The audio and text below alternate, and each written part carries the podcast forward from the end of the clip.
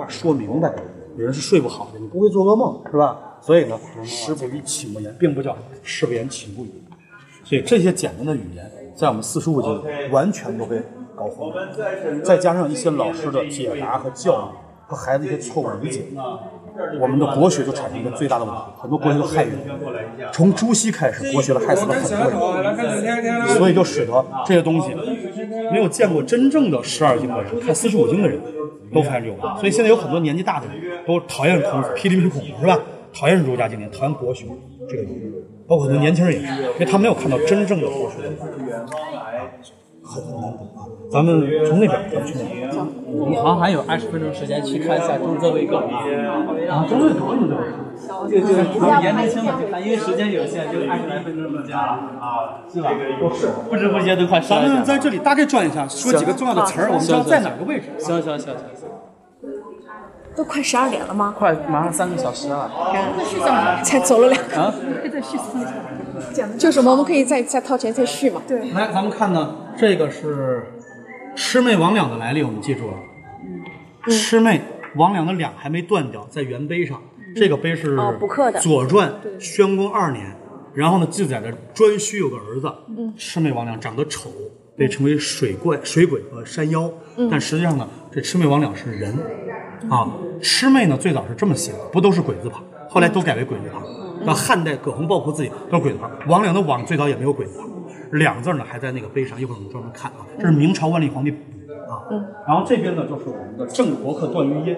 哦，啊，多行不义必自毙这个啊，嗯，这边，把把他弟弟当敌人的那个。对，我们看到这边就是一鼓作气，自而衰，三而竭，曹刿论战，嗯啊，我们看这边呢，就是中国在世界史上第一次记载流星雨的记载，流星花园的来历啊。鲁文公七年，公元前五百多年的时候，四月，四月辛卯啊，夜恒星不见，月亮不见了，夜中星云如雨，所有的星星都掉向下一样掉下来。然后这是鲁国鲁鲁鲁鲁国的这个记载，所以我们就在山东挖到了这次流星雨的陨石，知道了它的确切年月日。从此，我们的天文给我们的考古带来一个重要的帮助。我们知道了大禹的父亲鲧治水的时候，诺亚在凿方舟。我们知道老子和孔子在一起的时候，苏格拉底收了柏拉图做徒弟。我们知道了我们的孔子创立儒家的时候，这个释迦牟尼创立佛教，犹太人创立犹太教，都是同一时期。所以这个就是因为这个流星雨的记对载，，因为我们的天文考古从这时候开始出现了其他国家同样有记载我们发现了一个时时间轴，这个时间轴呢，就是我们所谓的天文考古。所以在一九九五年的九五计划，我们从这块碑上发现了一段记载，这个记载呢叫五星聚房，在夏商周武王伐纣的时候。我们有一一个天文现象是金木水土五颗星围着房都在房星。苍龙七宿的角亢底心房房星围了一圈嗯，每金木水火土每颗星每两百五十年会移动十度，能够让五星聚房的时间必须相隔四千年。嗯。所以呢，我们赶快查别的国家的记录，包括呢，我们又发现了个问题，就在我们的向上锻炼工程在九九年，这个两千年成功之前的一年，我们碰见一个一个坎儿的时候，突然在殷墟出土了地心陶罐，地心就是商纣王。是啊，地心陶罐呢，里面地心呢在陶罐上写了，他也看到了五星聚房，他害怕有人造反，所以派人让文太师从那个云南回来救救驾，但是来不及，所以这个地心陶罐是他当年用这个就是就我们叫那个甲骨那个考古，所以我们发现了同样的记载文物跟这里面记载一模一样，所以证明了向上断代工程的公元前一二多少多少年证明了。因为这个证明，所以韩国人特别高兴。有一年，朴槿惠来到中国，来到西安，为什么呢？请求中国编历史的时候一定要通知韩国。韩国的老祖宗是商纣王的叔叔齐子，叫齐子朝鲜时代，所以那儿才有人类。所以他们从齐子开始算到他们现在，一共有几千年的历史，一共有几位国君。如果咱们的历史往前，那国君就不够用了。是 啊，他们国君就一个人必须平均活到一百多岁，不够用了就没人信了就啊。但是如果咱们的时间往后推，国君就会有点多，一年一个，有有点过。所以呢，朴槿惠当年来西安，在咱们中国跟咱们的中国的文史部门联系，希望咱们每次定这个夏商周时代跟他说一声，好让他们的历史课本能及时的改正，不然的话容易乱。嗯啊，这是他们韩国人还是蛮聪明的啊，所以这个就是来历啊，这来历。我们来看这边，还是相信对在日本狗，这个不承认，他不承认咱中国来我们。看到，咱们第一次关于哈雷彗星的记载，从此每让潘老师一点六年记载一次再听一个。小时。咱们看看，这就是咱们中国人第一次记载哈雷彗星，从此世界各国都以它为圆心啊。这个当然了，全世界没有一个国家比秦始皇记载的早，秦始皇到现在记载了二十八次，咱们这里更早，因为它比秦始皇早得多啊。刚才鲁公七年，又过了七年，这是鲁公十四年。嗯，鲁公十鲁文公十四年的这个七月，有星泊入于北斗，这个星拉了个长城尾巴，很久才划走，泊入于北斗。这个尾巴呢很长，所以叫扫把星。扫把古代文言文叫彗，所以叫彗星。然后过了七十点六年，它又出现了，有星泊入于北斗。看到了吗？嗯，就这样从这块碑开始，从第一次我们记载一直记载到今天为止。嗯，所以没有这个记载，哈雷是不可能带他的学生在牛津大学研究数学的时候，他在当格林威治天文台的台长的时候，他是第二届台长，记载这个星一定会在几几年再出现，他见过一次，计算它的角度，他弄了个公式，所以叫哈雷彗星。但是没有这个记录，他是不知道有这个星星。嗯，因为这个星全世界都是用的中国的最早的记录，它是在我们春秋战国的时候，鲁文公十四年啊，那秦始皇还早呢啊，所以呢，公元前五百多年啊。所以呢，公呃秦始皇是公元前两百多年，是吧？差的很多。而这块碑上又记载了有四大凶兽，我们现在游戏里最常出现的啊。这四个圣人的儿子都有，就是也有好人生坏儿子的。他是最早法律的代表啊。第一个人叫帝弘氏，看到了吗？看到了。这都是皇帝的后代，是吧？帝弘氏，古代的著名酋长，有不才子，他有个特别坏的儿子，演义隐贼，好行凶德，丑类恶物。这个玩消不友，严格来讲就是现在的黑社会。咱们现在打可以打就是这种，但是他没办法，他是官二代又是富二代，是吧？这个人自己又有自己的部落，他又是酋长，所以这人实力太强了。但是还是被尧舜禹给干掉了。然后呢，这个人呢，他是第一个坏的，他被老百姓称为什么叫混沌。所以你就知道为什么混沌不开窍的原因了。混沌没九窍是吧？为什么没九窍？因为这个人是个坏人，不开窍，好多人劝他，别干到是这个混这个沌混沌啊。然后我们再来看到另外一个人的儿子帝弘，呃少昊氏。少昊氏不才子，这也是个皇帝的后代，是吧？嗯，也是个大酋长。他的儿子毁信废忠，不讲信用，是吧？然后从事恶言，然后呢，是一个特别坏的人，是吧？老百姓给他就是没有德行，给他叫什么呢？叫做穷奇，穷就是穷奇所有的那个穷奇，就是这人也坏的，是吧？然后呢，第三个人就是比他们两个还坏，颛顼是不才子啊，不可教训，嗯，不知化言，就教不好啊。告之则完，舍之则消。这是这个特别坏的人，他被老百姓称为什么呢？称为我们看的桃物，陶物。然后呢，这三个人就够坏的，叫三凶是吧？结果三人加到一起都没有这个人的儿子坏啊。咱们中国有个地方叫缙云，缙云是当年大禹治水定的名字，缙云公也叫缙云氏是吧？他的儿子更坏，他儿子比三个人加一起来都坏啊。他的儿子干什么呢？贪于饮食，冒于货贿，就是现在所谓的贪污犯。所以古代人最恨的是贪污的人。嗯。然后这人呢又贪吃是吧？所以他被老百姓称为什么呢？叫做饕餮。嗯，是，此乃四凶也。但这四兄的老老爹都厉害，都是官二代，是吧？再加上他们自己有自己的部落，怎么办呢？尧舜将他们流放到。四个离中国很远的岛上，混沌穷奇。当然了，孔子并没有说这些岛是日本的、韩国什么的，但是呢，也只有这些岛了啊。是，因为呢，早期咱们现在沿海一些那些岛，当时还没形成的问题是，那时候离我们最近的岛也就只有这日本岛和韩国岛。你像当时的大量的沿海的那些什么西沙群岛，那还没连着呢，还还没有成岛呢，是吧？所以这些人被我们称为四兄，然后住在青铜器上。告诉所有的老百姓，这些所谓的怪物，就是他们既是官二代，也是有实力的人，但是他们是坏人，所以坏人就要被惩罚，所以就事出于此，是如此啊。来，我们看呢，咱们二零零九年书法成为非物质文化遗产，所以咱们国家呢就定了这么一个，这个就百度来查，书法非物质遗产，书法哪来的呢？来自于鲁这个《左传》的宣公二年的上篇啊。你看这里面孔子有句话啊，孔子在这里说呢，孔子曰：“董狐之良师也，书法不也。”书法一词是出于此，嗯，这就是书法一词的来历。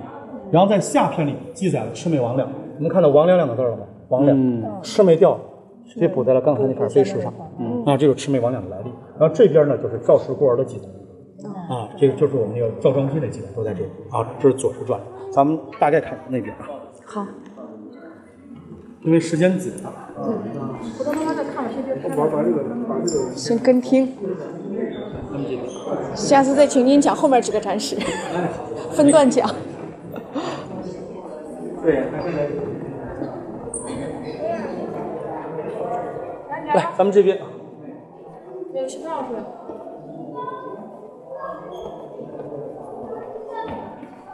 咱们看到这边就是东关口中记，李约瑟写中国史的地方，他来了三次碑林。咱们的玉为什么叫玉璧、玉琮、玉圭、玉珏？什么叫玉？十之美者方为玉，玉之美者方为蓝。产的地方叫蓝田，就来自于东关考功记。所以呢，青铜器博物馆一定要抄这儿六旗啊，六分旗经而西居是为中鼎，这就是我们古代那青青装青铜宝剑那些来历。你看，六分其金而西居是为中鼎，五分其金而西居是为辅金，是吧？这都在这儿记的，六齐是吧？都在这儿，就中国合金器。对，咱们所有的青铜器都得用这个来解答。然后我们来看看，当年利玛窦抄的“牧师”这个词，牧师被天主教用作牧师，在基督教叫神父，是吧？然后呢，这是我们中国古代第一个关于龙的字典的专门的解释。孔子解释龙是什么？我们看呢，这里面有这么一个解释啊。马。哎，我们看呢，马八尺以上为龙，这就是龙的来历，所以叫龙马精神。所以《周易》里面乾卦叫龙，到坤卦全变成马了，一个东西它是啊，马八尺以上的叫龙，七十以上的叫来，六十以上的马叫马。所以你就知道古代的皇帝动不动骑龙出去，因为他骑的是一个比较高的马，是吧？而且动不动这龙骑龙就不见了，是吧？这皇帝不是被手下害死了，就是跑丢了。啊，比如说轩辕皇帝还被自己的人拽住了，是吧？那拽的也不是龙的什么须子，不是马鬃或者马的缰绳，他肯定是蹦悬崖的时候没失蹄了。这这些东西都有记录，但是呢，我们把它都变成神话了，都有实际的记录啊。其中呢，孔子有个词在四百年中传到世界各地，使得世界上开始出现了大格大局观念，就是大格局的观念，就是帝国这个词的传播。帝国是出于下官司马，下官司马。帝国这个词，所以英法美德意志才开始组织在一起，成为现在的帝帝国。在四百多年，基本上除了亚洲，呃，印度、波斯、埃及、中国等，没有什么帝国，而这些帝国除了中国全分裂了。嗯啊，那这边就是周礼，叫周官，而且周礼里面记载周朝所有官职，唯独老子做的官，所以老子的官有问题。老子做官叫柱下士，叫守藏史，他并不是图书馆管理员，他是古代皇帝的族人的一种，只有皇王子才能担任的官儿。所以老子很有可能是专一的二儿子老童的后代，他很有可能姓老而不姓李，而老和李在古代是通假字。啊，这边是《诗经》啊，从这个屠呦的名字悠悠鹿鸣开始，《诗经》孔子说不是诗歌终结，《诗经》是古代春秋战国这个我们突然发现了没人记尚书了，尚书的史书断了以后出现了《诗经》，《诗经》完了以后开始出现了春秋，所以叫《诗经王主春秋》。孔子认为《诗经》是史书，所以孔子说一千多首《诗经》里的诗有几十首诗没有内容，只有名字删掉了，还有几百首诗呢不知道讲的谁也删掉了，留了三百零五首诗，每首诗讲的是谁，孔子有个标记，比如说鹿鸣。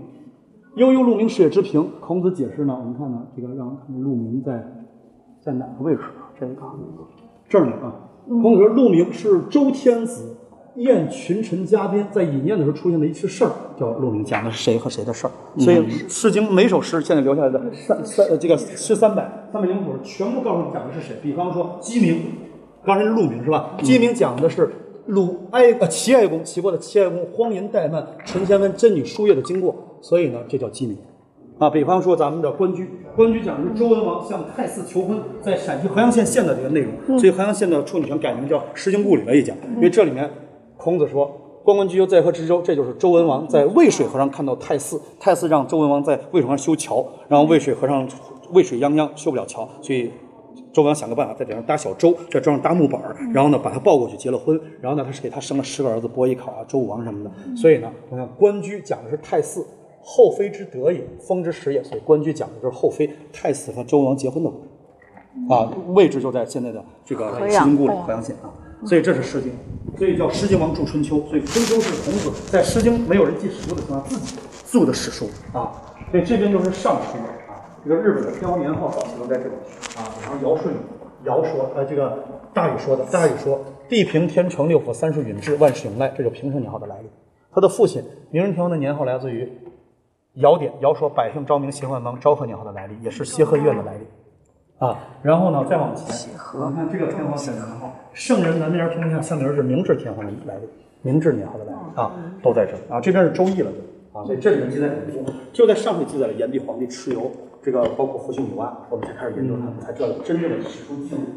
这些都是周易六十四卦啊，六十四卦特别厉害啊，是吧？天哪，这一辈子第十九卦一卦，日本的年号，大风已经听之道也，叫大正凤凰，大正年号，意思君临天下的意思，抄着这个啊。所以在周易里，我们看到乾卦都是龙，到坤卦这个龙就叫马，所以龙和马最早只是一种东西啊。其中呢，这里面有句话在清华大学叫。天行健，君子以自将不息。记住这个字不读强。对。啊，这个是疆场的疆。疆。强的接下来对的是弱，所以地势宽，厚德载物，它没有弱，所以它不是强的。第二呢，强，太阳如果太强的话，地球就得去流浪了，嗯，不然人就烤死了。所以呢，这里的疆只是太天行健就是太阳的意思啊。嗯。太阳照的疆域很广阔的意思，不是很强的意思。它太强就把人晒死啊。所以这个强在古代是江字的简体字儿，疆场的疆，你的疆土越大，你越强大，所以它是一个引申义，所以这叫自疆不息。我们要想了解的这个词，必须得知道后面的字典。这个碑是中国历史上最早有拼音、有繁简体对照的字典。这曾国莫高窟的书里全部都有提及啊。这是九经字样，还有那个还有五经字样，《说文解字》的升级版。第一，每个字都有繁简体。辛亥革命的亥的繁体字和简体字，今天是亥年，繁体字简体字。啊，然后我们看呢，这里面的繁简体的字全部都有。这是死亡的亡的繁体字简体字，牙齿的牙的繁体字简体字。啊，我们看呢，这个是病字儿。我们看呢，这是这个找几个幻想的幻的繁体字简体字，看到了吗？嗯。呃，鱼的繁体字和简体字。哦。我们看呢，这边的字都是繁简体的啊，这都有，都有变化，是吧？玉的繁体字，玉的简体字，是吧？嗯。都有。然后我们看到这边啊，这个蛇的繁体字。蛇是长虫，在北方叫虫子，是吧？这边画个眼镜蛇，画的还挺像，俩眼睛一尾巴，这就是简体字啊。然后呢，我们看到这里面历史的史的繁体字，一个中一个右，忠实的又一次让你看到发生的事儿叫史，嗯，然后呢简化成现在这个史，嗯，但是有个问题啊，不是所有发生的事儿都叫史了。古代的皇帝一天一年一一一辈子吃多少顿饭，你知道吗？那不叫史啊，哪顿饭把他给噎死了，或者哪顿饭把牙给了叫史，而且这个史呢还会重复出现，所以忠实的又一次让你看到叫史。啊，你发生这个事儿的时候，有人说，哎，历史上谁也发生过事，那叫历史，知道吧？没重复发生的事儿，不叫历史。你说这个，所以我们就说这个秦始皇已经是历史了，为什么呢？像秦始皇的皇帝后来还有，还有暴君被杀，也有是吧？所以史是重复又发生的，所以忠实的又一次让你看到的事儿。男人的男，左边田右边利，有没有发现利比田大？古代虎父是左边左军右左在军右在度是吧？所以最早的男的不是家里劳动力，他不用劳动，所以在田里工干活的都是奴仆，家里男的干嘛呢？保护自己家田地和财产的战斗力。但是呢，当国家有了军队，有了有了这个法律，有了这个警察，男的就跑到田里去劳动去了，所以力就小了，就跑田底下去了。所以这是两个字的变化啊，人的地位也在变化啊。所以呢，这里面又记载了很多的关键里的字，比方说我们刚才介绍的这个啊，这个呃这个雾霾雾霾，怎么知道这读埋字呢？看到了吗？反写法在这儿，摸挨埋。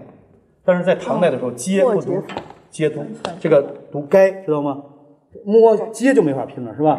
古代人要管这个上街叫上街，所以叫摸挨埋，所以这埋字儿雾霾是吧？雷电的雷的繁体字，雷的雷的简体字是吧？然后咱们再看一再看一个字儿，这个字呢，我们一看就知道了。咱们这个，来看看咱们这个“公”字旁的啊，对对，这个江字看到了吗？你看这是不是个江字是吧？繁简体的字，所以最早的强是江变来的，你有很大的疆土，你才能强大。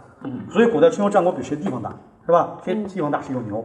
所以呢，最早它不读强，读江啊，而且意思也不是强大的意思。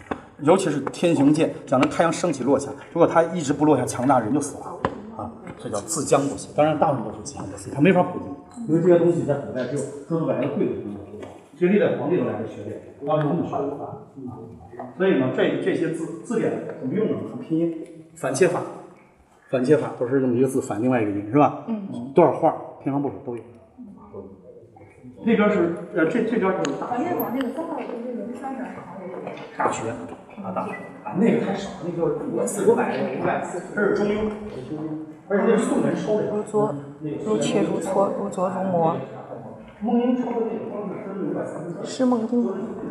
哦，大学本中而墨记者，谓之有也。是在元朝的因为他们现在文化都是元清两代传的，一直变，因为他们说咱们过去的话有点在打一通过。啊，咱们看的这边就是这个孙中山先生的“大道尽先为公”。啊，李进啊，毛主席找的叫“路拾遗，夜不闭户”。嗯，邓小平找的“小康”。啊，所以“小康”这个词字典没有，现在只有这儿啊，因为八零年邓小平在这儿找的“小康”这个词。孔子这儿提到了什么呢？孔子这儿提到了中国，中国，哎，然后呢，我们看呢，绿马豆在这儿抄的一个词“上帝”，上帝从这儿抄的。啊，这个外国有没有上帝？中国上帝人，鬼神都听上帝。来，我们看看中国是什么意思？解释在这儿。所以呢，宅子中括上那个词儿跟中国没有半个关系啊。因为第一，祸字儿能用成国字儿，但是那里不是国的意思，而且宅子中祸在和真上也不是讲的是中国的意思。更说中国是怎么来的呢？是因为大禹治水的时候，发现全世界都被水淹了，有五块土地没被淹，太高了。这五块土地有四个土地不连，叫南蛮北夷东狄西戎。中间呢有块连在一起的大省土地叫中土之国，简称为中国。所以与戎蛮夷戎狄叫五方。那你怎么孔子说你怎么能找到这五个土地知道是中国呢？孔子说你得先找到九州和五岳。没有九州和五岳，这不叫中国，看到了吗？九州五岳是这儿的标志，然后还得有三公四渎，看到了吗？有长江黄河，这儿的人跟别的地方人不一样。那个南南门北域东离西戎的人不知道什么叫神旨，不知道什么叫社稷，也不知道什么叫宗庙。而中中土的人呢，知道什么叫养殖、养牛、养猪，有田地种庄稼，知道五谷杂粮，知道捕鱼渔猎，是吧？知道养三织布。然后呢，他们能知道遮羞，所以他们的老祖宗雷祖在五千年发明了什么呢？制衣服。而且他们呢还有礼服、祭服，最重要是他们有墓地。所以你问中国人，他们老祖宗是谁？他们就说知道自己姓什么，老祖宗是谁。你问欧洲人，他们一百年呃两百多年前，美国人就不知道他们老祖宗是谁，德法英法美德意都不知道。现在德国人你问他是还凯尔特人还是这个雅利安人，他们自己都说不清楚。所以呢，二战的时候，这个希特勒因为这个人种的问题闹了个大笑话，就是各国人都不知道自己哪儿的人，是吧？但中国都知道，中国自古就知道我我们姓什么，我们老祖宗埋哪儿都知道，因为有墓地，然后有尊老爱幼的习俗，然后知器械有教养，然后知道什么叫正，什么叫俗，这是中国。然后夷蛮戎狄，披发纹身，光着，然后呢不食火食，不知道什么叫熟的，人住在洞穴里，死后的人不是被吃了就扔了，所以没有人知道他们老祖宗是谁。这就是中国和游蛮余余地的区别，所以欧洲人都承认这个是中国的来历，不是承认这个盒子。为什么呢？欧洲人说，不管人类是从非洲走的，还是从亚洲走的，起码人类的文明是从中国出现。啊，在这块有五岳九州的地方，先有了衣服，有了坟墓，有了呃宗庙，这有了渔猎，这这别的国家都没有。为什么呢？别的国家记载的比我们都晚，而且他们文字什么都晚，这是最早，所以没有这个碑，不知道什么叫中国。中国这词库专门有篇文章叫王志专门解释。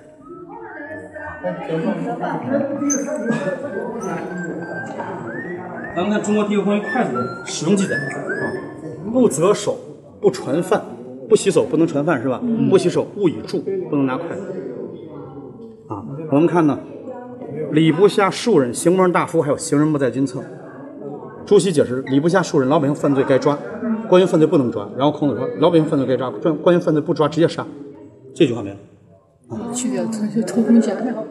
那我们看呢，最早关于貔貅的记载，貔貅，前雏鸟，后玄武，左青龙。我们这是二十四节气的来源，二月之节，嗯，惊蛰，二月十五，春分，啊，春分，然后三月之节清明，啊，然后呢，像五月之节夏至，七月之节立秋，春六二十节。